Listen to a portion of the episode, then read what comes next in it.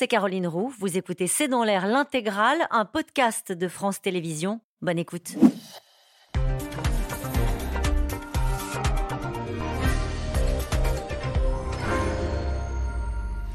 Bonsoir à tous et à tous. Nous attendons vos questions SMS, Internet et réseaux sociaux pour alimenter notre discussion. Si l'on en croit L'horloge de l'apocalypse créée par des scientifiques en 1945, jamais le monde n'aura été si près de sa destruction. La livraison de chars de combat par les Américains et les Allemands annoncée hier a fait monter un peu plus la pression entre les Russes et l'Occident. Volodymyr Zelensky demande maintenant un acheminement rapide de ces matériels alors que ses troupes cèdent du terrain et craignent une large offensive russe dans les deux mois qui viennent. Les regards se tournent vers la France qui hésite encore à envoyer ses chars Leclerc et le débat prend une tournure politique. Paris prend soin aujourd'hui de rappeler que ni la France ni ses partenaires ne sont en guerre euh, contre les Russes. Le Kremlin, de son côté, dénonce l'engagement direct de l'Occident. Les chars de l'Occident, les menaces du Kremlin, c'est le titre de cette émission. Avec nous, pour en parler ce soir, le général Dominique Trinquant, vous êtes ancien chef de la mission militaire française auprès de l'ONU et directeur des relations extérieures de Marx et Balzane. Pierre Aski est avec nous.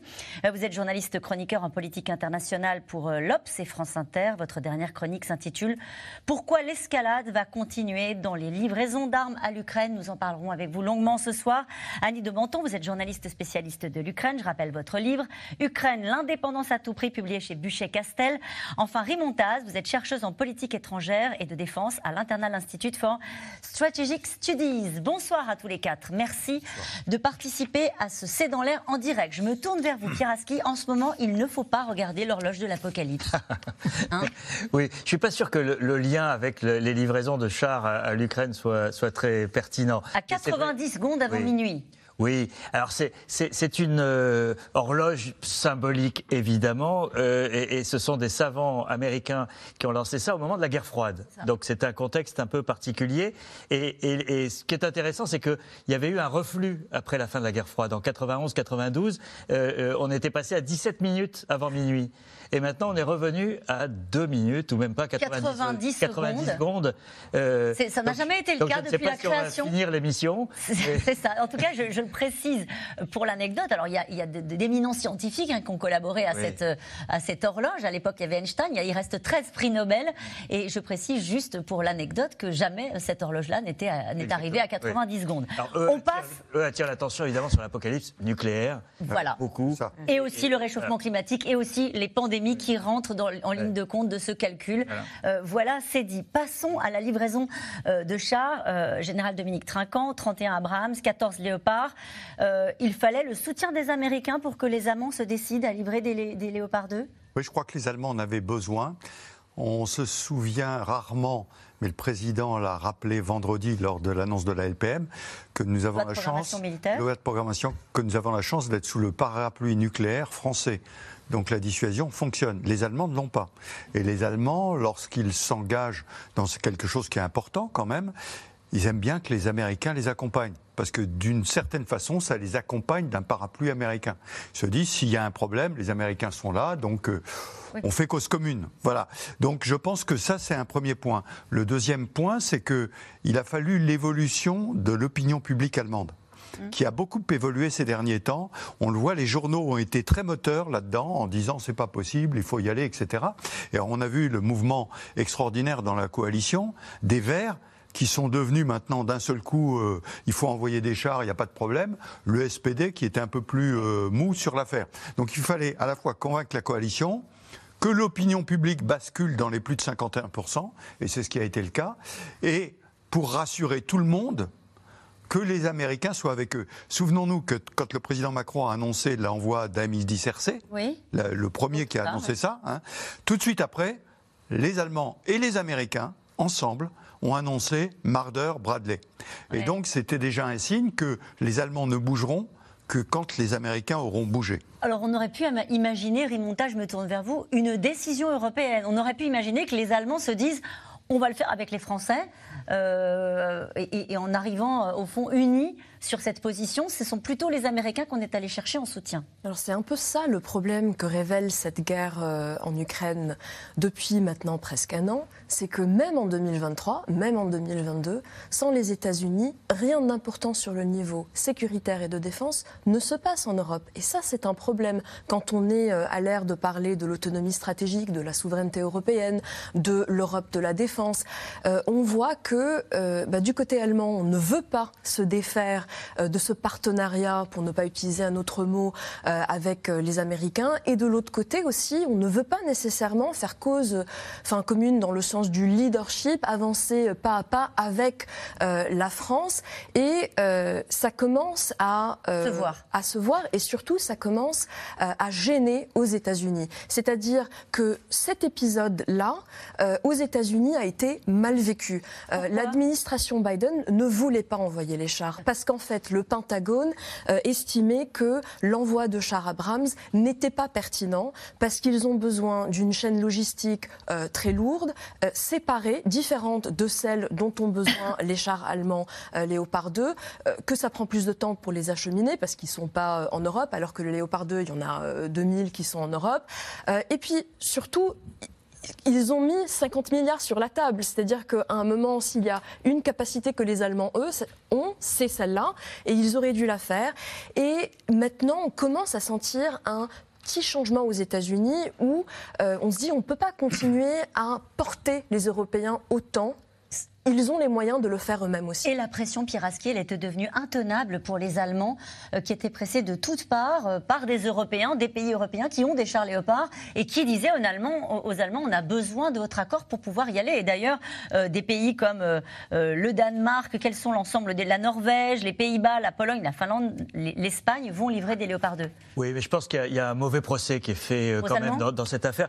Non, il y a une part de réalité. Ils ont tergiversé. Olaf Scholz a du mal à prendre ses décisions. Euh, tout ça, c'est mmh. des choses qu'on a vues et, qu'on sait. Après, euh, on a voilà un pays qui s'est construit sur le pacifisme et on va pas le lui reprocher parce que euh, c'est pour des bonnes raisons et, à qui aujourd'hui qu'on engueule en disant mais qu'est-ce que vous faites? Où sont vos mmh. chars? Et, et, voilà. Et, ça, c'est le premier point. Le deuxième, c'est ce qui vient d'être dit, c'est-à-dire il y a une une histoire de protection américaine, de parapluie américain, dont on ne se défait pas du jour au lendemain, euh, et, dans laquelle nous, nous avons beaucoup de mal à nous inscrire parce que nous sommes, nous sommes construits différemment. C'est l'héritage de De Gaulle, de la bombe atomique, et du fait que euh, nous ne dépendons pas, même si dans l'histoire nous avons dépendu, dépendu des, des, Américains. mais en l'occurrence, aujourd'hui, il y a une sorte de, de psychologie française. Euh, qui est différente de celle du reste de l'Europe. Moi, j'ai eu une dirigeante d'un pays nordique récemment euh, qui euh, nous a dit, on était un petit groupe de journalistes, on parlait d'autonomie stratégique, etc. Elle nous a interrompu, elle nous a dit, écoutez, moi, ma seule préoccupation, c'est que les Américains restent en Europe pour nous protéger. D'accord. Voilà. C'est aucun dirigeant français ne dira ça.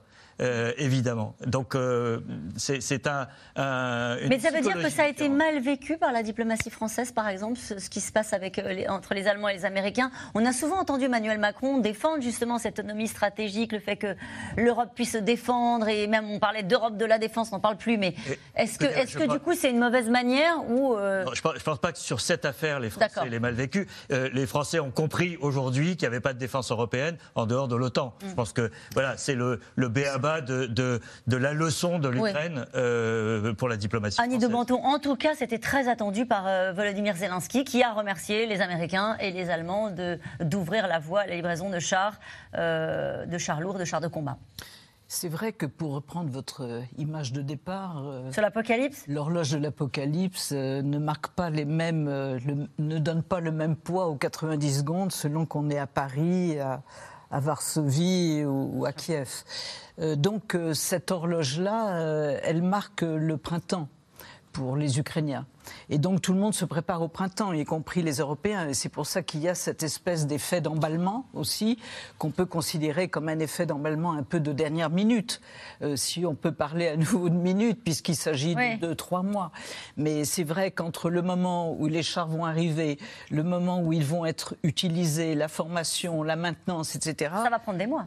Ça prend deux à trois mois. Enfin, c'est à vous que, que, je me, que je me tournerai. Mais c'est vrai que là, il y a, y a une tension énorme euh, du côté ukrainien pour mille et une raisons qu'on va voir après, mais également à cause de ce printemps terrible. En tout cas, la réponse russe aux livraisons de chars occidentaux ne s'est pas fait attendre. C'est pour le Kremlin un engagement direct dans le conflit. Hier, les Allemands et les Américains ont donc annoncé la livraison de chars de combat attendus, on l'a dit, euh, par l'Ukraine, alors que sur le terrain, les frappes russes se sont intensifiées ces dernières heures. Mathieu Lignot et Benoît Thébault.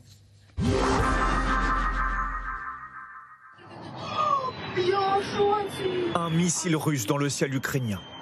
Depuis la nuit dernière, des dizaines de frappes ont tué 11 personnes partout dans le pays. À Odessa, Dnipro ou Kiev. Des bombardements comme une réponse de Moscou aux livraisons de chars occidentaux. Il se faisait attendre depuis des jours. Mais hier, le chancelier allemand Olaf Scholz a enfin annoncé l'envoi de tanks Léopard 2. Notre objectif est de mettre rapidement à disposition deux bataillons de chars avec nos alliés. Il y a beaucoup de pays qui aimeraient aussi contribuer aux livraisons. Nous coordonnerons et veillerons à ce que ce soit possible. D'autres pays vont donc eux aussi pouvoir donner leurs chars Léopard. Il leur fallait l'accord de Berlin. Voici déjà les promesses fermes. Léopard allemand, polonais et portugais. D'autres pays, comme la Norvège, le Danemark, le Canada, les Pays-Bas et l'Espagne, devraient suivre. Après des jours de tractation, Volodymyr Zelensky est presque surpris du revirement allemand. Les tanks Léopard vont arriver de la part de l'Europe. Vous devez être soulagé. Euh, non, pas encore. Il apprend la nouvelle en pleine interview. Ah, Vraiment Scholz l'a dit Je suis très content. Je voudrais remercier l'Allemagne, la Grande-Bretagne et les États-Unis d'avoir pris cette décision. Après la volonté britannique de livrer des chars Challenger, l'Allemagne a dicté une condition pour envoyer ses Léopard 2. Des chars allemands d'accord, mais seulement si les États-Unis donnent eux aussi leurs tanks. C'est chose faite. Hier, Joe Biden promet 31 Abrams et leur moteur à turbine à l'Ukraine. Nous allons commencer à former les troupes ukrainiennes sur la logistique et la maintenance dès que possible. La livraison de ces chars sur le terrain va prendre du temps. Ce temps, nous l'utiliserons pour nous assurer que les Ukrainiens soient pleinement préparés à intégrer les chars Abrams à leur défense. Ces chars américains ne devraient pas arriver tout de suite. Ils doivent encore sortir d'usine et pourrait être opérationnel qu'après 2023. Moscou dénonce, je cite, l'engagement direct des pays occidentaux au conflit. Ce soir, Paris et Berlin récusent ces accusations. Pendant que la télévision russe se moque des chars Léopard et Abrams, Vladimir Poutine, lui, préfère ironiser sur l'Allemagne. Après la Seconde Guerre mondiale, l'Allemagne a été divisée en quatre secteurs, comme chacun le sait. Le secteur américain, le français, le britannique et le secteur soviétique. L'Union soviétique a mis officiellement fin à ce statut d'occupation, contrairement aux États-Unis. Selon lui, l'Allemagne et l'Europe agiraient sous influence américaine. De son côté, l'Ukraine demande davantage d'aide militaire. Vous savez, j'ai envoyé une lettre au Père Noël l'année dernière. Et dessus, il y avait les avions de chasse. Pourquoi pas des F-16 américains comme celui-ci? Les Pays-Bas l'envisagent. Ces appareils équipent de nombreux pays de l'OTAN. Le ministre de la Défense ukrainien a également vanté les avions de chasse français. Un appel du pied à Emmanuel Macron. Le président français a annoncé la semaine dernière le retrait progressif des Mirage 2000 de l'armée de l'air. Alors, nous allons parler euh, des avions, mais on va rester un petit peu sur la situation autour des, euh, des tanks de combat. Euh, juste un mot sur les menaces russes avec vous, Pierre Aski, qui dit, au fond, le Kremlin qui dit, ce sont maintenant des...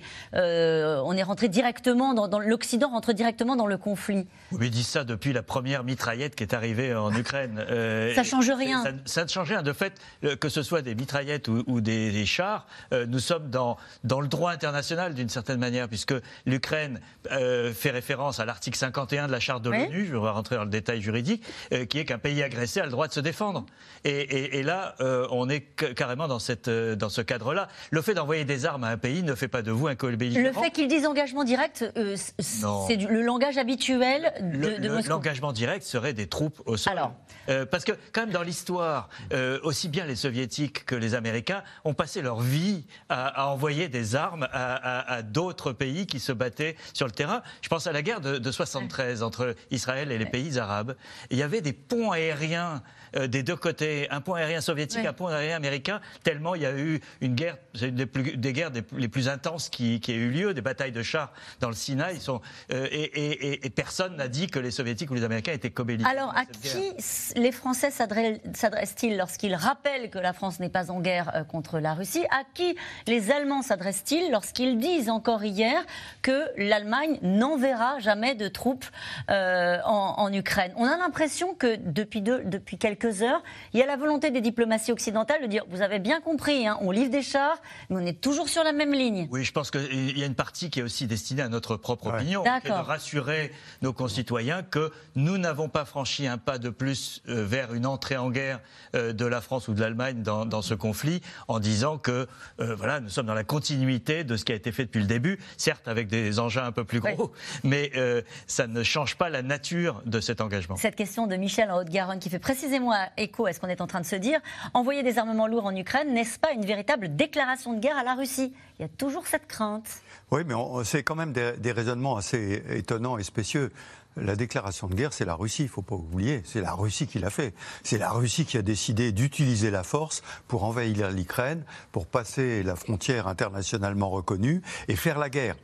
Et je reviens toujours à l'origine. Au départ, Poutine ne voulait pas faire la guerre, il voulait faire un coup d'État avec une pression mm. militaire et renverser le gouvernement de Kiev. Sauf qu'il a raté et qu'il est incapable de sortir du tunnel dans lequel il s'est mis. Il a demandé à l'armée de faire la guerre. Et l'armée n'était pas prête pour faire la guerre. Alors, il n'était pas le prête généralement, on le sait, mais ponctuellement non plus. Alors, donc, ils ont inventé toute la stratégie pour aller dans le Donbass. Ensuite, euh, ils réinventent la guerre aujourd'hui. Et comme il ne veut pas sortir de ce tunnel, très honnêtement, où veut-il aller Aujourd'hui, bah, non, justement, on parle d'une offensive russe. Une offensive russe pour faire quoi? Pour aller prendre Kiev? Pour, pour euh, occuper l'Ukraine? Mais il sait très bien que ça ne marchera jamais. Que l'Ukraine, il y aura une résistance partout et que tout le monde le. pour gagner au moins des territoires Autant un coup d'État, on pouvait penser, mm. c'est quelque chose qui peut se faire, mais aller envahir le pays et l'occuper, c'est non-starter, comme disent les Américains. Ça ne peut pas marcher. C'est euh, général, ce que craignent précisément, et Annie de Menton le disait tout à l'heure, c'est précisément ce que craignent les Ukrainiens sur le terrain. Ils disent il va y avoir un printemps, une offensive massive avec des, un renfort de troupes euh, russes, et c'est ce à quoi ils se préparent aujourd'hui. Non, mais l'offensive que peuvent préparer les Russes, à mon sens, n'a qu'un objectif raisonnable, c'est d'occuper complètement le Donbass. Et là, de pouvoir dire à la population russe, nous, on remplit notre rôle, on défend la population russophone. Terminé. Mais ils savent très bien qu'aller jusqu'à Kiev, voire aller ailleurs, ça, ne fonctionnera jamais. D'abord, bien sûr, les Occidentaux ne le laisseront pas faire. Et puis ensuite, euh, attendez, une fois que vous êtes dans un pays, il euh, faut arriver à régenter le pays.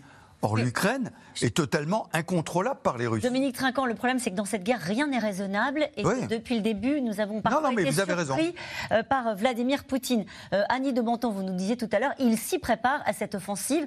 Euh, alors, je sais que vous n'êtes pas experte militaire, mais dans l'esprit des, Ukrainiens que vous lisez souvent, et vous êtes évidemment experte sur le sujet, ils en attendent quoi de ces chars? De pouvoir eux mener une offensive. Qu'est-ce qu'ils espèrent avec ce renfort euh, d'armement, euh, repousser les Russes euh, jusqu'à la frontière de 2014 C'est très important. C'est très très important. Vous savez, qu'est-ce que ça veut dire À la fois l'esprit de la population, c'est une chose.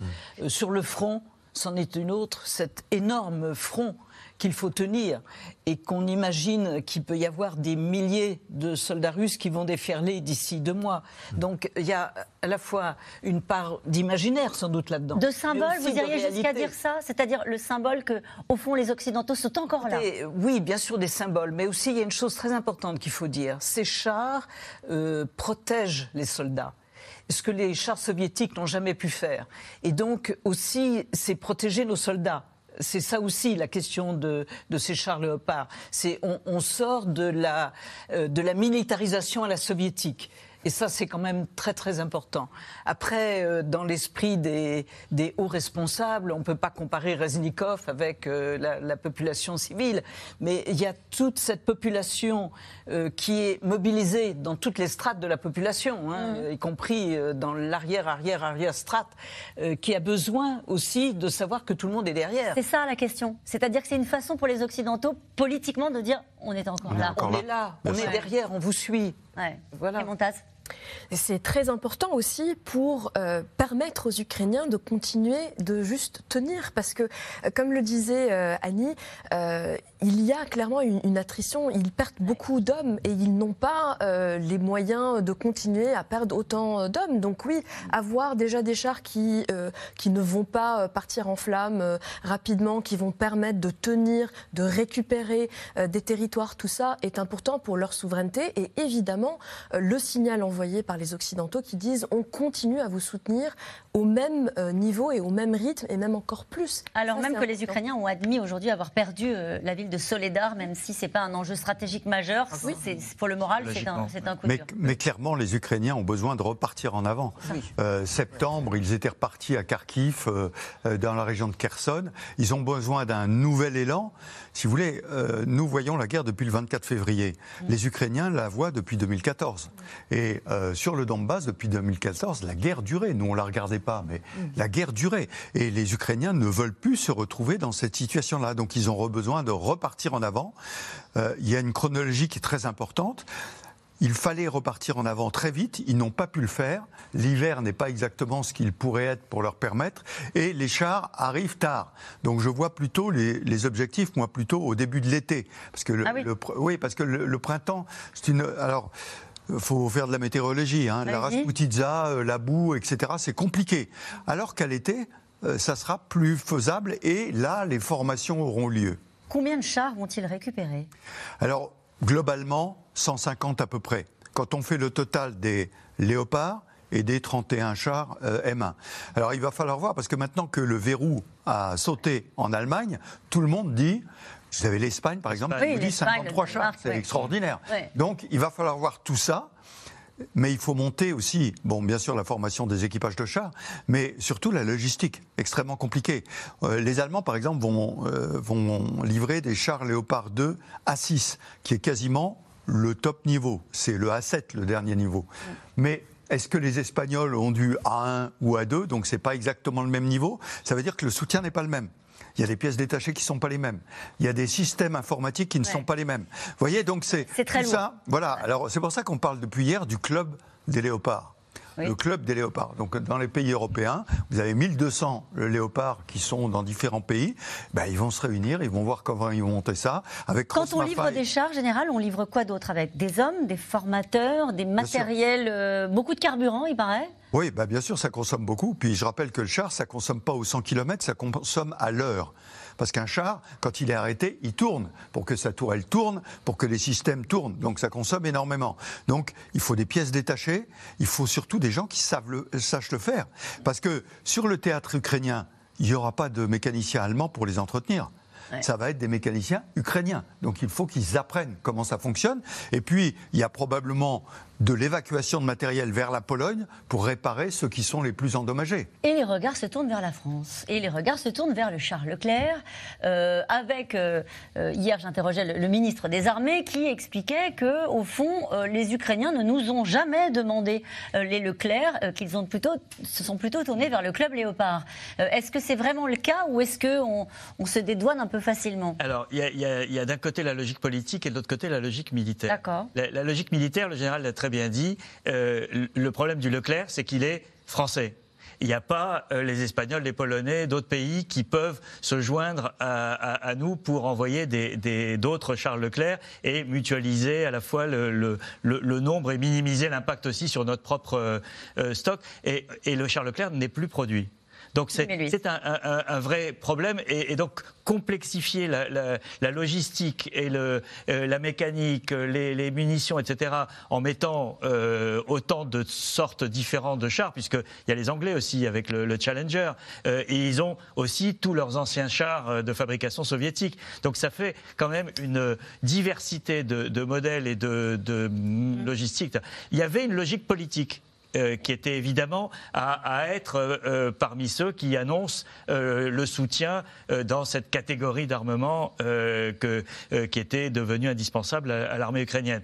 la France se, dit ouais mais on, a ouvert la voie en, envoyant les, chars légers, mais c'est pas tout à fait la même catégorie d'armement. Mais c'est vrai. Mais je pense que le Leclerc n'a pas de sens militaire. Il avait un sens purement politique. Et, et, ce que disait d'ailleurs euh, le ministre euh, chez vous hier, c'était que, euh, en fait, on discutait d'autres choses avec, avec l'Ukraine, vraisemblablement de systèmes de défense antiaérienne et d'un système qui est fait en, liaison avec les Italiens. C'est un système franco-italien qui est là aussi très utile et très attendu par les Ukrainiens. Dominique Trinquant oui, simplement, il faut bien voir que dans l'offensive que les Ukrainiens veulent montrer, les chars, ça n'est pas la panacée.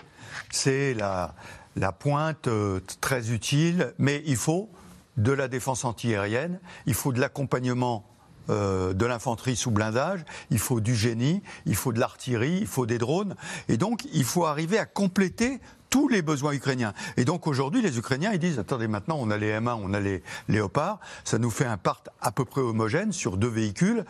Avec les chars, ça y est, on y arrive. Mais on a besoin d'autre chose tous ces chars ne progresseront que si on arrive à détruire les drones qui voudront les détruire. Donc il nous faut de la protection antiaérienne. Tous ces chars ne fonctionneront que si on ouvre les cheminements dans les champs de mines, donc on a besoin du génie. Tous ces chars ne progresseront que si on a détruit dans la profondeur les stocks de munitions russes, et donc on a besoin de l'artillerie. Donc vous voyez, il y a besoin de tout ça en fait. Et d'ailleurs, il y a une communication de, l'armée ukrainienne sur ce qui se passe sur le terrain chaque jour pour montrer que ces armes, euh, évidemment, sont utiles hein, pour défendre les Ukrainiens.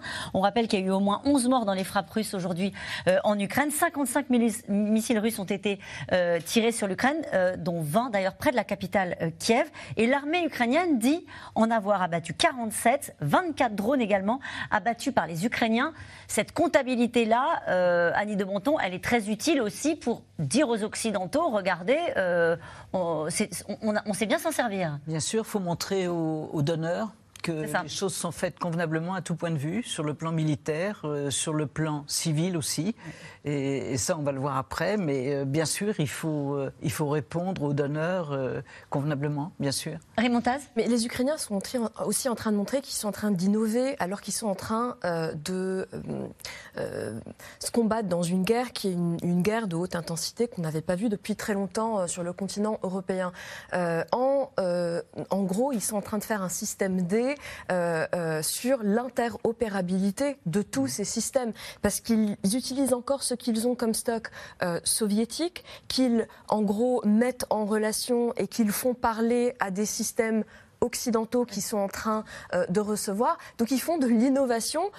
D'autres, euh, d'autres armées en Europe vont devoir apprendre des Ukrainiens. Ils sont aussi très bons et très novateurs sur le volet communication dont vous étiez en train de, de parler. Ce qui d'ailleurs m'a rappelé qu'ils avaient quand même fait une vidéo très intéressante après avoir demandé euh, les Césars, les canons César à la France. Ils ont fait une deuxième vidéo pour demander des chars Leclerc. Mais ce qui est intéressant, c'est que ils avaient compris qu'ils avaient besoin de mettre de la pression sur plusieurs leviers européens pour que l'allemand hmm. puisse euh, avancer. Alors la question est la suivante vont-ils faire une vidéo pour réclamer des avions euh, Est-ce que c'est la suite? On se souvient que ça avait été une demande au tout début du conflit de Volodymyr Zelensky qui avait complètement disparu. Rimontaz, euh, est-ce que c'est l'étape d'après? Oui. Alors je pense qu'on peut tous être sûrs qu'ils vont faire cette vidéo et, et, on se rappelle que les Polonais avaient dit au début qu'ils étaient prêts. C'était même en mars, au tout début de la guerre, à donner leurs MiG, donc leurs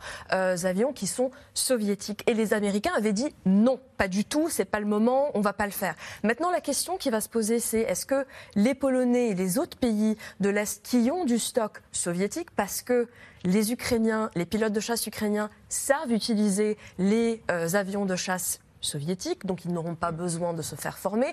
Est-ce qu'ils vont pouvoir les envoyer en Ukraine pour contrepartie que les Américains leur envoient des F-16 euh, pour euh, donc euh, soutenir leur, leur, stock. Cette question aujourd'hui, elle est posée. Évidemment, le problème des avions de chasse euh, ouvre un, nouveau sujet qui le pilote. Le, non? Non, le pilote sera toujours, sera toujours ukrainien. Mais sera, est-ce que les Ukrainiens vont l'utiliser pour attaquer la Russie eh proprement dit? C'est le sujet en fait, c'est que euh, la polémique sur les chars qui, nous ferait co-belligérants est, absurde parce que le char ne menace pas d'une certaine manière le territoire russe. c'est pas c'est pas l'objet. Alors que les avions, évidemment, ont un, rayon de, euh, complètement différent. Donc là, euh, euh, il, va y avoir une évaluation du côté occidental et du côté américain en particulier. Est-ce que là, on risque pas de franchir un cap dans lequel les, les Russes vont dire mais notre territoire historique est, est, menacé voilà. Mais je pense que on va avoir deux mois de débat comme on a eu deux mois de sur débat les chars, sur les et qu'on finira par livrer des avions. Et qu'on finira par livrer. Vous êtes d'accord avec ça, Dominique Rincan? Oui, je pense que en fait, vous savez, on parle beaucoup d'escalade et de lignes rouges. Oui. Il y a deux lignes rouges, c'est la frontière russe d'un côté et c'est la frontière de l'OTAN de l'autre côté. Entre les deux, il y a un champ clos, comme au Moyen Âge, hmm. dans lequel se passent les combats. Et tout ce qui se passe dans ce champ clos n'est pas de l'escalade, c'est du combat. Ça veut, dire, ça veut dire qu'il n'y a pas de sujet sur les avions si on reste dans ces deux lignes rouges je, je, pense aussi. Donc il y aura beaucoup de discussions parce qu'effectivement les avions pourraient passer par-dessus, etc. Bien sûr. Mais à partir du moment où le, le combat se passe dans ce champ clos, il euh, n'y a pas vraiment de discussion. Et d'ailleurs, c'est intéressant de voir la réaction des Russes qui euh, jouent le chaud et le froid, où ils vous disent, de toute façon, c'est pas grave, les chars, on va les brûler. Ah oui, c'est la guerre, on va essayer de se détruire les uns les autres. Euh, mais voilà, ils, ne grimpent pas au rideau, si j'ose dire. Sur les chaînes de télévision, oui. Mais le président Poutine, non. Regardez-le. C'est pas, pas encore plus inquiétant quand il grimpe pas au rideau? Non, parce que je pense que, d'abord, en Russie, tout le monde regarde le chef. Hein. Donc si le chef ne grimpe pas au rideau. Euh, ça nous permet à nous de grimper au rideau, mais ça n'engage personne. Allez, c'est l'autre ennemi euh, de l'Ukraine, la corruption. En pleine guerre, des médias ukrainiens ont poursuivi euh, leur travail pour mettre à jour des scandales touchant des proches de Volodymyr Zelensky. Une dizaine de personnes ont été limogées ces derniers jours, rappelant de bien mauvais souvenirs aux Ukrainiens. Walid Berissoul et Christophe Roquet. C'était il y a près d'une décennie. Les Ukrainiens viennent de chasser leur président de l'époque, Viktor Yanukovych. Ils pénètrent dans sa très luxueuse résidence sans avoir la moindre idée de ce qu'ils allaient découvrir. Des œuvres d'art, des meubles rares et anciens, des voitures de collection et même un zoo privé. La datcha du président symbolise un pays gangréné par la corruption. Ici, c'est un musée de la corruption. Ça veut dire qu'il y a ici toute la richesse de l'Ukraine. De l'argent volé. En finir avec la corruption, c'était la promesse des nouveaux dirigeants du pays, portés par les drapeaux européens sur le Maïdan. Neuf ans plus tard, l'Ukraine est toujours en guerre contre cet autre ennemi de longue date. Il y a quelques jours, Volodymyr Zelensky, président élu sur sa réputation d'incorruptible, a dû se séparer de l'un de ses proches collaborateurs, critiqué pour avoir utilisé un véhicule humanitaire à des fins personnelles. Je suis reconnaissant envers le président de l'Ukraine, Volodymyr Zelensky, pour sa confiance et l'opportunité de faire de bonnes actions chaque jour et à chaque minute. Une démission qui s'ajoute à une cascade de limogeage au sommet de l'État. En 48 heures, trois autres vice-ministres et cinq gouverneurs de région ont été évincés. Chez l'un d'entre eux, les enquêteurs ont retrouvé 400 000 dollars de pots de vin en petites coupures. D'autres sont liés à un scandale encore plus retentissant qui concerne l'armée. Le ministère de la Défense a été mis en cause par la révélation d'un scandale de surfacturation des rations pour les militaires. Selon un média ukrainien, les denrées alimentaires pour les soldats auraient été achetées deux à trois fois plus cher que les prix du marché. Face à cet enchaînement de scandales, sans précédent depuis le début de l'invasion russe, le pouvoir n'a pas d'autre choix que de s'exprimer. Tous les problèmes internes qui empêchent l'État de se renforcer sont en train d'être réglés et le seront encore davantage. C'est juste. C'est nécessaire à notre protection et cela aide à notre rapprochement avec les institutions européennes. Nous avons besoin d'un État fort et c'est ce que sera l'Ukraine. Un message envoyé aux alliés occidentaux qui ces derniers jours ont encore intensifié leur aide financière à l'Ukraine. Nous allons continuer de soutenir l'Ukraine.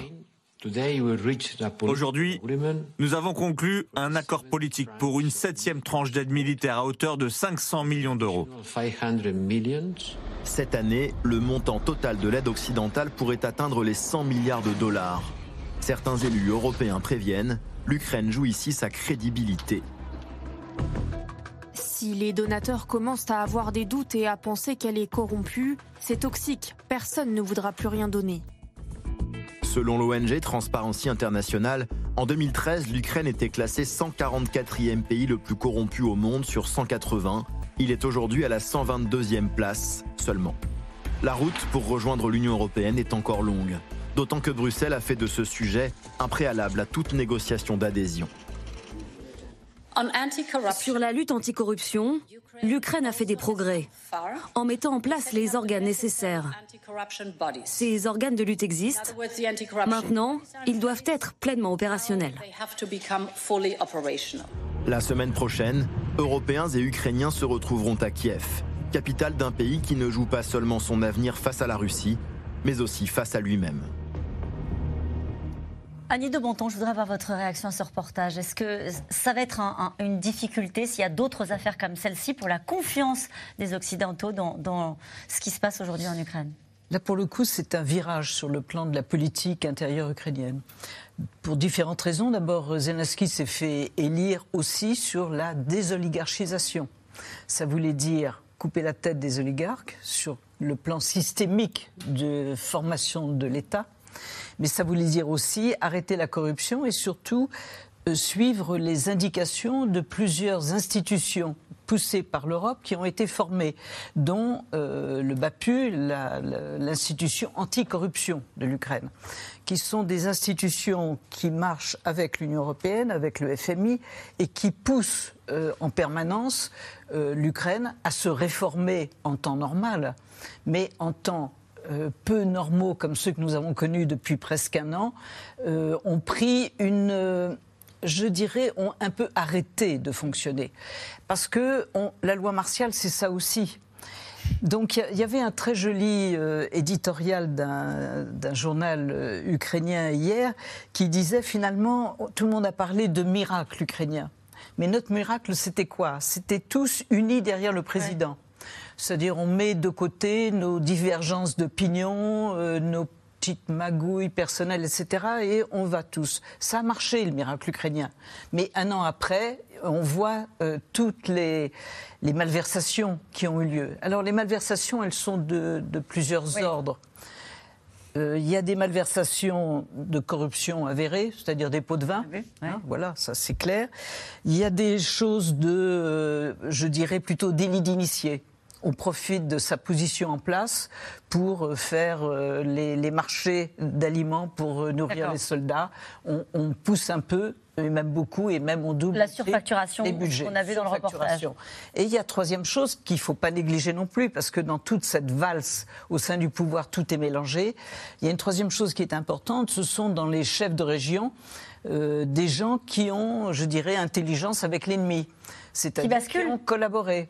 Voilà, tout simplement. Alors il y a ceux qui ont profité, mm. ceux qui ont collaboré, et puis dans tout ça, il y a aussi ces proches de Zelensky, sur lequel il s'est appuyé parce que par faiblesse de sa part, mais aussi parce qu'en temps de guerre, on ne fait pas les détails. Et donc, euh, toute cette euh, force, finalement, des derniers mois est en train de montrer des fissures. Et c'est pas le moment. Ouais, c'est pas le moment. Est-ce que, est que, vous diriez, Pierre Aski, que ça fragilise euh, Volodymyr Zelensky, qui pour, pour depuis le début de la guerre est omniprésent dans les médias occidentaux, dans les médias du monde entier, qui défend bec et naturellement son pays, qui, qui va sur le front, qui est courageux euh, et qui est habile est-ce que là, d'un coup, c'est la première fois qu'il se retrouve en difficulté euh, par le fait d'avoir été entouré par des gens qui n'étaient pas forcément euh, très vertueux? Certes, mais on peut aussi inverser la proposition en disant le fait qu'il passe à l'acte et qu'il fasse le ménage en pleine guerre, euh, qu'il est un bon signal. C'est un signal que d'abord les institutions fonctionnent, même en temps de guerre, ce qui est quand même pas mal, et que le problème numéro un, à part la guerre, qui est la, corruption, qui est, et ce qui était intéressant dans le message qu'on a entendu tout à l'heure, c'est qu'il parle de, du rapprochement avec l'Europe, c'est-à-dire qu'il euh, garde ça en permanence à l'esprit et que de montrer des, des, des gestes anticorruption, c'est important pour la population, euh, pour, que, pour son moral, et montrer que voilà, on ne tolère pas des gens qui s'en mettent plein les poches pendant que d'autres meurent au front. Et de l'autre côté, on montre à l'Europe qu'on fait, euh, qu'on continue à faire ce travail. Alors c'est ambigu, ça peut être aussi, euh, on peut lui reprocher d'avoir gardé autour de lui des, des, brebis galeuses et des gens qu'il s'était engagé à, nettoyer avant la guerre et qu'il n'avait pas fait. De l'autre, il montre qu'il est, euh, passe à l'acte. On, rappelle que c'est pas lui tout seul qui a découvert tout ça. C'est le travail de la presse mmh. euh, qui l'a contraint quelque part à, admettre. Euh, et, là aussi, c'est intéressant parce qu'on a, on a la loi martiale qui restreint une partie de la liberté de la presse. C'est évident. ce qui est logique en temps de guerre, on ne peut pas donner d'informations qui révéleraient des choses potentiellement intéressantes pour l'ennemi, etc. En revanche, la presse a eu la possibilité de continuer à publier ces, informations, euh, ce qui euh, est, disons, rassurant. Cette question, n'est-il pas dangereux d'envoyer une aide de cette ampleur dans un pays qui connaît des problèmes de corruption, Raymond C'est une très bonne question et en fait, euh, Zelensky a répondu avant même que cette question ne se pose en prenant ses décisions très rapidement et en limogeant tout le monde qu'il fallait limoger. Donc il est en train de prouver, parce qu'il est très conscient qu'il est sous un microscope, il sait très bien que pour pouvoir accélérer son processus d'adhésion à l'Union européenne, qu'il veut absolument faire aboutir, il doit euh, livrer, il doit délivrer sur la question de la corruption qui le hante depuis bien avant euh, la guerre. Là, il est en train de montrer, en plus du fait qu'il prend les questions de corruption de plus en plus au sérieux, parce que peut-être qu'au début, il ne les prenait pas autant au sérieux qu'il le fallait, mhm. euh, c'est aussi, il est en train de prouver que les institutions étatiques continuent de fonctionner, même si tout le pays est en guerre ce qui est très rare. On a rarement vu un pays euh, en guerre dans cette euh, situation. Qui maintient un État qui maintient un État, dit, hein. voilà, qui fonctionne. Et puis moi, troisièmement, ce qui me frappe beaucoup, c'est le contraste avec la Russie. Hmm. D'un côté, la corruption qui est à tous les niveaux, à tous les étages en Russie, et il n'y a aucune euh, conséquence, à part si quelqu'un trahit euh, Poutine et euh, se retrouve balancé d'un balcon. Et de l'autre côté, aussi la presse russe qui ne fait pas le travail. C'est-à-dire, pourquoi est-ce que la presse russe ne parle pas de la déroute euh, de l'armée russe? Et pourquoi est-ce qu'il n'y a pas eu de vraies conséquences sur pourquoi est-ce que l'armée russe est dans cet état alors qu'en Ukraine, un pays qui a eu de gros problèmes de corruption, on voit qu'au moins ce président maintenant comprend qu'il hmm. faut prendre les choses au sérieux.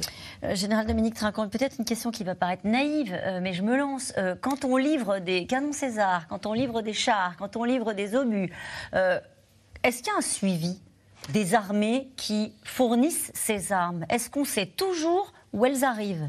Alors, euh, je, l'espère, et les mécanismes sont mis en place. Non, mais les mécanismes sont mis en place pour le faire. Euh, je, pense que, euh, comme tout le monde l'a dit, c'est un bon signe que les gens soient virés parce que on a le rapprochement avec l'Europe est extrêmement important, mais la surveillance américaine est aussi extrêmement importante.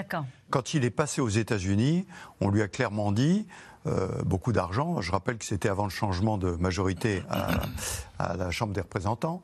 Et euh, les autres, tout le monde a dit euh, on donne beaucoup d'argent il euh, faut savoir ce que ça devient. Donc je pense qu'il est bien conscient que, à la fois dans le cadre européen et dans le cadre de l'aide que les Américains ont fournie, il doit surveiller tout ça. Et de l'autre côté, je parle pour la France, mais je pense que c'est vrai pour les autres pays aussi, euh, on a des comptes à rendre. C'est-à-dire que l'armement mm. qui est passé, je rappelle que beaucoup des armements qui sont, qui sont envoyés sont financés par la Facilité européenne de paix. C'est-à-dire c'est une caisse européenne dans laquelle il y a 5 milliards qui ont été mis pour l'instant et qui permettent d'alimenter tout cela. Ça veut dire que ça ne coûte pas aux contribuables français? Alors si, ça coûte parce ah. que la France paye à peu près 25% de la facilité européenne de paix. Mais ça veut dire que la facilité de paix, elle suit ça de près. Hmm. Elle suit euh, quel est le prix? Parce que qu'est-ce que coûte un César que nous avons livré maintenant entre le prix du neuf et un César qui a 10 ans? Il n'y a pas de marché de l'occasion. Je veux dire, euh, vous n'avez pas l'Argus. Je pensais que vous me posiez vraiment la question. alors là, j'étais absolument démunie. Non, non, il n'y a pas d'Argus là-dessus. Donc, il faut établir un prix et il faut suivre tout ça.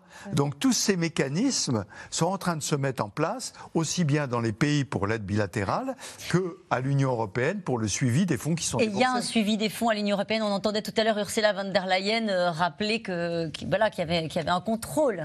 Il faut qu'il y ait un contrôle parce que, euh, comme on le sait aussi, les opinions publiques européennes, en majorité pour le moment, continuent de soutenir ce soutien euh, à l'Ukraine. Mais évidemment, on est dans des démocraties et heureusement, et il y a des comptes à rendre au peuple qui est la source de la légitimité. Et puis, il y a des débats euh, internes dans les pays. On a peut-être, je ne sais pas d'ailleurs en termes de, débats, s'il y a encore des débats en Ukraine. En tout cas, il y en a en France sur la livraison d'armes près d'un an après le début de la guerre. Si la question du soutien militaire à l'Ukraine fait désormais globalement l'une unanimité dans la classe politique française, le sujet de la livraison des chars divise. La crainte de l'escalade est brandie par ceux qui défendent l'idée d'une paix encore possible avec la Russie de Vladimir Poutine, Juliette Perrault et Nicolas Baudré-Dasson. Onzième mois de guerre en Ukraine. Onzième mois de combat. Et désormais un nouveau débat. La France doit-elle livrer des chars Leclerc à Kiev? Dans le monde politique ces derniers jours, la même petite musique. À quel prix? Est-ce que la Russie, euh, puissance euh, militaire et puissance nucléaire, est capable d'accepter une défaite militaire? Je n'en suis pas certain. C'est pas que je ne le souhaite pas, c'est que je me pose cette question-là et je regarde notre responsabilité. En réalité, en armant avec des armes lourdes, est-ce qu'on ne va pas d'abord internationaliser le conflit, qui est un danger quand même euh, majeur, hein? En tout cas un risque majeur Et deuxièmement, est-ce que l'on ne va pas s'éloigner d'une solution négociée de paix. Mais de paix, il n'est pour l'instant pas vraiment question. Face à un Volodymyr Zelensky qui demande plus d'aide aux Occidentaux, la France devrait-elle suivre l'exemple de l'Allemagne, qui a confirmé l'envoi de chars Léopard? Oui, défendent certains députés et sénateurs. Le président de la République expliquait que ces armements ne doivent pas être escalatoires. La décision allemande dissipe cet argument peu pertinent. On ne peut dire aux Ukrainiens qu'on les soutiendra jusqu'à la victoire finale et en même temps qu'on ne veut pas d'escalade, parce que par définition, la victoire nécessite une escalade. Réponse dans la foulée de la Première ministre. Le problème ne serait pas politique, mais plutôt militaire et logistique. Notre aide doit être utile et efficace rapidement. Cela implique notamment que les forces ukrainiennes soient en mesure d'être formées pour utiliser les équipements et qu'elle puisse en assurer le maintien en conditions opérationnelles. Enfin, nous ne devons pas et nous ne, ne voulons pas affaiblir significativement nos propres capacités de défense, en particulier les plus critiques. Kiev aurait d'ailleurs conscience de ces obstacles, affirme le ministre des Armées. Sébastien Lecornu appelle chaque groupe parlementaire à prendre position sur le sujet un débat global sur la livraison des armes pour bien redire à quel point il y a ceux qui veulent aider l'Ukraine et ceux qui sont un peu gênés aux entournures sur le sujet, ça me semblerait aussi transparent et démocratique pour notre opinion publique et nos concitoyens. Mais derrière l'envoi d'armes lourdes se pose surtout la question de l'éventuelle résolution du conflit. Pour l'ancien secrétaire d'État chargé des affaires européennes Pierre Lelouch, l'issue ne peut être militaire. La confusion autour de cette affaire de char révèle une très forte confusion sur les buts de guerre. Qu'est-ce qu'on veut? En réalité, ce qu'on veut, c'est que ça s'arrête. Hmm. Normalement. Et que ça, ça peut s'arrêter de deux façons. Soit en continuant la guerre, et on ne sait pas où elle nous mène, surtout si on pousse à l'offensive, soit par la négociation. Et je ne cesse de dire qu'il y a une porte de sortie possible par la négociation. En attendant, y a-t-il d'autres leviers à actionner? Le président ukrainien a en tout cas sa petite idée. Lors d'un entretien téléphonique avec Emmanuel Macron, j'ai particulièrement insisté sur le fait que les athlètes russes ne doivent pas avoir leur place au JO de Paris.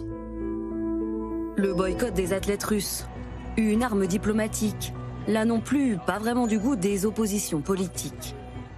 Je suis jamais partisan de prendre les, les événements euh, sportifs internationaux, euh, qui sont des moments de, par définition de paix et de, de rencontres euh, en, en, otage. voilà. Donc, préservons les JO. Je ne suis pas favorable au boycott. Je ne suis pas favorable non plus d'ailleurs au boycott des artistes russes. Faudra-t-il prendre de nouvelles sanctions?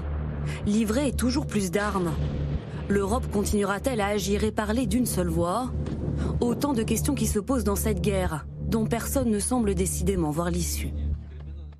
Et je voudrais juste qu'on revienne sur quelques arguments qu'on a entendus dans ce reportage, euh, notamment Manuel Bompard de la France Insoumise qui pose cette question. Il dit est-ce que la Russie, puissance militaire nucléaire, accepterait une défaite?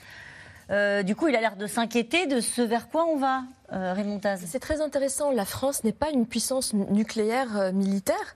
C'est intéressant d'entendre un, un, député français euh, être dans une telle peur face à un autre pays et donc ne pas croire et ne pas avoir la, la confiance en la dissuasion française. Et en réalité, c'est ça un peu l'enjeu. L'enjeu aujourd'hui, en Ukraine évidemment, c'est les vies ukrainiennes et l'Ukraine en elle-même, mais au-delà de tout ça, c'est l'affrontement entre un pays qui est membre permanent du Conseil de sécurité des Nations Unies, donc qui est supposé aider à préserver l'ordre international qui a été établi après la Seconde Guerre mondiale. Aujourd'hui, il l'attaque euh, de tous bords. En plus, il n'attaque pas seulement l'Ukraine, il attaque la France au Burkina Faso, en Afrique. Il attaque des intérêts français très importants. Vous dites ils, ce sont les Russes. Les Russes, évidemment. Et de l'autre côté, on a des pays comme les États-Unis, la France, le Royaume-Uni qui euh, doivent préserver l'état de droit et l'ordre international qui a fait que la France aujourd'hui est une puissance. Autre argument qu'on a entendu dans ce reportage, euh, Pierre Lelouch qui dit il faut arrêter, il faut arrêter de livrer des armes. On est dans une démarche escalatoire, c'est un nouveau mot hein, utilisé par le président de la République, euh, et il faut il faut faire la paix. Euh, il y a, dit-il, euh, des portes de sortie. On veut que ça s'arrête. Quelles sont les portes de sortie, Pierre le, La faiblesse de l'argument de, Pierre Lelouch, c'est qu'il ne définit pas cette porte de sortie et que personnellement, moi, je n'en vois pas aujourd'hui. Euh, parce que aucune des conditions nécessaires pour une négociation réaliste et, objective n'existe aujourd'hui. Euh, c'est ça le, le, la grande faiblesse de l'argument. Parce que, évidemment, Pierre Lelouch a raison, il faut la paix. oui, on est tous d'accord. simplement, la conclusion de ce qu'il dit, c'est d'aller dire aux Ukrainiens, désolé, ouais, on arrête et on vous laisse aux mains des Russes, parce que c'est la conséquence évidemment immédiate de, de, de, de cette prise de position. Donc il y, y, a une ambiguïté folle parce qu'il euh, ne va pas au bout du raisonnement. Euh, dire euh, il faut négocier, oui. ça n'a ça ne, pas de sens dans le contexte actuel. Et puis négocier avec qui? On rappelle que Volodymyr Zelensky a dit qu'il ne négocierait plus avec Vladimir Poutine, qu'il considère comme un criminel de guerre. Oui, oui. il a dit qu'il était d'accord pour négocier avec le suivant. Oui. Ce qui est une manière de dire, euh, quand ce système-là sera écroulé, je serai d'accord pour euh, après, dialoguer. Euh, après, Zelensky ne sera pas forcément celui qui choisira son interlocuteur. Tout dépendra ouais. de la situation ouais. sur le terrain militaire. C'est quand même l'issue de la guerre qui déterminera qui sera autour de la table et dans, et dans quelles conditions. Est-ce qu'on est, d'accord pour dire que c'est quand même Volodymyr Zelensky qui décidera si oui ou non il faut négocier? Pas Forcément. Oui, vous avez l'air d'en douter, Pierre bah, Non, j'en doute parce que euh, c'est au contraire, c'est les conditions militaires qui décideront. Si Zelensky, demain, euh, son armée s'écroule et que les Russes euh, euh capturent la moitié de, de l'Ukraine, Zelensky, il n'aura pas d'autre choix que de négocier. Donc mm. on, on, a quand même des scénarios qui, dans un sens comme dans l'autre. Il y avait, sur le site de Conversation, il y avait les trois, les trois scénarios possibles. L'un, c'est l'effondrement de l'armée russe. L'autre, c'est l'effondrement de l'armée mm. ukrainienne. Et puis le troisième, c'est un entre-deux qui, à un moment peut-être, peut générer une négociation quand les, les combattants seront fatigués. Hmm. Cette question, faut-il un débat au Parlement français sur les livraisons d'armes à l'Ukraine? Alors écoutez, on ne peut pas d'un côté se plaindre de ce que l'Allemagne met longtemps à décider euh, parce que coalition, débat au Parlement, euh, euh, population, etc. Et, et dire euh, bah, il faudrait faire pareil. Euh, nous avons un système en France qui est. euh, alors, le système en France, il est simple. Le président de la République Décide de tout. puis, oui, mais puis amène un débat au Parlement. Une fois qu'il a décidé. Voilà, une fois qu'il a C'est ce que décidé. lui reprochent certains responsables politiques en disant nous c'est permet- tellement grave qu'il faudrait qu'on en parle ensemble. Oui, alors euh, qu'on en parle, why not Mais euh, est-ce qu'on a besoin d'être efficace rapidement ou pas? Ou est-ce qu'on a besoin de se lancer Alors, je- je- j'entends bien tous les arguments, mais si vous voulez, c'est un peu comme les arguments de il faut négocier. Bon, d'accord. Euh, moi, moi, je vois des gens sur le terrain qui souffrent. Hein, des soldats ukrainiens, une population ukrainienne qui souffre. Et ils vont leur dire attendez, on va, va lancer débattre. un débat au, au Parlement. On va pourrait nous faire un le même peu. procès Alors, que ce qu'on a fait voilà. Alors j'ai bien aimé euh, Monsieur Le Cornu qui disait euh, ça serait bien d'avoir un débat parce que au moins on verrait où les gens se situent. Parce que là aussi, il y aurait un révélateur qui serait très intéressant. Très vite, Pierre Aski. Oui, je pense qu'il faut quand même un minimum de, de démocratie parce que on a un système qui est trop vertical et, et- et qui ne. euh, je- moi, je trouve qu'on on, on- on euh, sans aller jusqu'à euh, la palabre permanente Mm. qui serait, nuirait à l'efficacité, mais on, a- on- on gagnerait à avoir plus de débats. Et nous revenons maintenant à vos questions. Combien de chars au total l'Ukraine va-t-elle recevoir? Alors l'Ukraine a demandé 200 à 300 chars. Aujourd'hui, si on fait le compte, mais euh, je le disais, le, le club Léopard est en train de se découvrir, hein, donc combien on va en fournir, on ne sait pas trop, mais on On arrive. pourrait y arriver près- aux 200 Euh, on arrive à 150 à peu près. Bon, c'est-à-dire que pour on en demande 300, on en a la moitié, c'est déjà pas mal. Ça permet de faire deux brigades blindées, deux brigades blindées, ça permet de manœuvrer. Mais je répète toujours qu'il y a deux éléments qui comptent en plus des chars. C'est la manœuvre interarmes, c'est-à-dire tous les systèmes et la manœuvre telle qu'elle est montée. Le chef d'état-major de l'armée ukrainienne a dit qu'on me les donne. Je sais où je vais attaquer. Je sais où Ouais. je vais monter la montre. Donc j'espère, ils ont été très bons. hein. Je, je rejoins tout à fait ce que vous avez dit tout à l'heure. L'armée ukrainienne, on la regarde Ouais. quotidiennement et on se dit. Avec admiration Ah oui, oui, oui, non, ils sont très bons sur des tas de sujets, hein. Euh, et en particulier dans l'utilisation des systèmes et de l'ouverture des systèmes, où on est en train de s'apercevoir qu'ils accélèrent complètement le processus. Ce que vous appelez l'ouverture des systèmes, c'est Ben, quoi C'est-à-dire que, par exemple, euh, vous avez des systèmes civils qui vous permettent d'identifier des choses et de transmettre directement ça au renseignement et que ce soit pris en compte directement par les systèmes d'armes. Vous voyez? Ça, c'est très très rapide. Alors, à l'opposé, bien sûr, l'armée russe, elle est restée totalement soviétique. Allez, il y a pas mal de questions ce soir. Joseph, dans le Haut-Rhin, ces chars arriveront-ils à temps pour faire face à l'offensive russe qui se prépare? C'est un peu toute la question. Euh, les léopards vont arriver le plus rapidement euh, possible. Pour les- Euh, les chars américains, ce les, sera plus les long. chars américains, ce ne sera pas avant un an. Voilà. Au, au plus, au plus vite. Mais de toute façon, ce n'est pas eux qui vont faire la différence parce que la différence va se faire par le nombre de chars qui sont les mêmes et donc ce sera les Je me léopards. suis souvent posé la question qui vient. Merci Françoise. Dans le Rhône, est-ce volontaire que le monde entier, y compris la Russie, connaisse les équipements fournis par les États-Unis et l'Union européenne Général?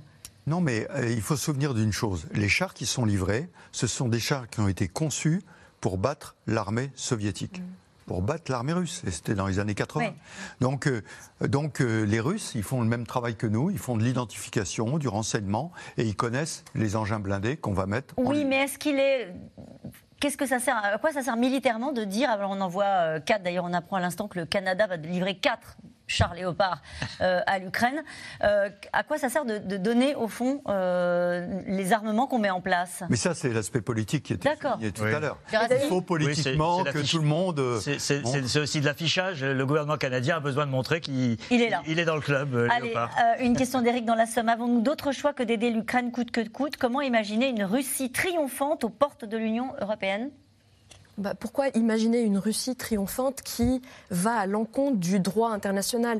Personne de ce côté ne veut euh, que la Russie soit humiliée ou euh, aller euh, envahir la Russie. Ils veulent juste que la Russie respecte le droit international. Donc si Poutine veut arrêter et veut la, et veut la paix, il, il a une opportunité très facile. Il peut juste retirer ses troupes, rentrer chez lui. Personne ne va l'embêter chez lui. Une question de Gaspard à Paris. Quelles mesures le Kremlin pourrait-il prendre en réponse à la livraison par l'Occident de chars lourds à l'Ukraine? Oh, je pense que la, Menton. La rhétorique sur le nucléaire Va revenir. vécu. Elle va revenir, non? Elle va sûrement revenir, mais elle devient rhétorique, parce que justement, dans les dernières, euh, après Rammstein, on s'attendait à ce qu'il y ait un mot sur le nucléaire, mais il n'y a rien eu. Donc, de ce point de vue-là, même euh, cette surenchère euh, russe est en train de, de baisser, faute de, de concrétisation des menaces. On a eu la réponse ce matin avec euh, les, nouveaux tirs de missiles sur euh, les infrastructures et sur les villes. C'est-à-dire que depuis maintenant euh, un peu plus de trois mois, depuis l'attaque du pont de Kerch, la, Russie cible les, les, populations civiles et les infrastructures civiles et donc veut jouer sur le moral des troupes de, par l'intermédiaire des, civils en Ukraine. Et, c'est ce qu'ils vont continuer c'est ce qu'ils ont fait euh, de nouveau ce matin. Quelle différence entre un engagement direct des Occidentaux euh, dans le conflit en Ukraine et une co-belligérance? Alors moi, j'aimerais qu'on m'explique ce que c'est que la co-belligérance, parce que je pense que sur le plan juridique, ça n'existe pas. Premier point. Euh, donc, je vais parler. L'engagement direct, c'est ce qu'ont dit les Russes. Ben, Ils ont dit que c'est l'engagement direct de l'Occident. Ben, ça voudrait dire qu'on franchit la fameuse ligne rouge. L'OTAN rentre en Ukraine et combat avec. C'est ce qu'on a compris. Eh bien ça, euh, pour l'instant, il n'en est absolument pas question. Les alliés de l'Ukraine cherchent-ils à obtenir la paix ou une victoire militaire de l'Ukraine? Mais depuis le début, évidemment, tout le monde essaye par... D'ailleurs, même les Américains avaient des canaux de négociation et de conversation avec la Russie pour la dissuader de lancer l'invasion. On a oublié ça. Il y a eu plein de, diplomatie américaine, française, allemande, turque, etc., etc. La réalité, c'est que Poutine ne voulait pas négocier. Il a menti au président de la République française en lui disant je ne vais pas envahir et il a envahi. Et puis depuis, il ne donne aucune preuve de, euh, d'être sérieux dans une recherche de la paix. Et à nouveau, s'il veut la paix, il arrête le combat. Il est souvent dans une rhétorique, euh, il a l'impression qu'il est resté scotché euh, à, la guerre, à la Seconde Guerre mondiale. Hein. on l'a entendu tout à l'heure, il est souvent sur cette rhétorique-là. Oui, mais c'est aussi un, argument de le narratif, pour employer un mot à la mode, mm. de, du pouvoir russe, qui est de dire à la population, on revit Stalingrad, on revit la Grande Guerre patriotique, le reste du monde nous attaque. D'ailleurs, le fait que les chars russes, euh, les chars allemands euh, euh, soient, soient, désormais sur le, engagés sur le, combat lui permet de remettre une couche. On a eu affaire aux, chars il y a, pendant la Grande Guerre, on, les, on va les avoir de nouveau. Donc il y a cette, cette assimilation qui est, qui est permanente. Mais là, il parle à son pays. Il parle, il parle oui, c'est un argument. une question de Thomas dans le Rhône. L'Ukraine peut-elle gagner cette guerre sans les avions de chars occidentaux? Chasse. Oui, euh, jusqu'à maintenant, elle a, combattu sans les avions euh, occidentaux. Elle a eu de grands succès. Moi, vous savez, le brouillard de la guerre, c'est pas pas une invention. Je veux dire que qui aurait dit en septembre que Kharkiv, euh, enfin la zone autour de, tomberait que les Ukrainiens enfonceraient de 60 km les Russes en trois jours? Qui aurait dit que Kherson serait évacué par les Russes? Personne. Donc dire que demain une offensive euh, bien préparé, interarmes, avec pas forcément des avions, mais bien interarmes, pourrait bousculer le dispositif russe et donc chambouler tout le système russe en Ukraine, euh, pourquoi pas? Cette question, euh, le président ukrainien veut maintenant des avions et des missiles. Va-t-il bientôt réclamer des hommes? Mais ça, c'est la ligne rouge. Ça, c'est les pays occidentaux ne vont jamais envoyer d'hommes, de soldats pour combattre en Ukraine. Ça ne va pas arriver parce que c'est là où on rentre en guerre. Et aucun de ces pays ne veut rentrer en guerre. Ça, c'est vraiment une ligne rouge qu'ils ne vont pas franchir. Souvenez-vous que Joe Biden, en décembre 2021, donc avant, euh, avait dit, euh, dans une interview télévisée, il avait dit un soldat américain devant un soldat russe, c'est la Troisième Guerre mondiale. C'est pour ça qu'ils sont, qu'ils sont rentrés en Ukraine. Certains disent ça. Hein? Alors, voilà. Euh, dernière question. Je ne me demande plus si l'Occident entrera en guerre directe, mais quand? Pourquoi nos dirigeants, nos dirigeants ne nous y préparent-ils pas? Visiblement, certains sont encore sceptiques sur le scénario. Oui, mais c'est la peur que tout le monde se fait en ce moment. Hein. On parlait du nucléaire, de etc. Euh, en permanence, tout le monde a peur et à juste titre parce que la guerre, c'est dangereux. Merci à vous tous. On se retrouve demain dès 17h30 pour un nouveau C'est dans l'air. Et n'oubliez pas que vous pouvez nous retrouver quand vous le voulez en replay et en podcast. Belle soirée.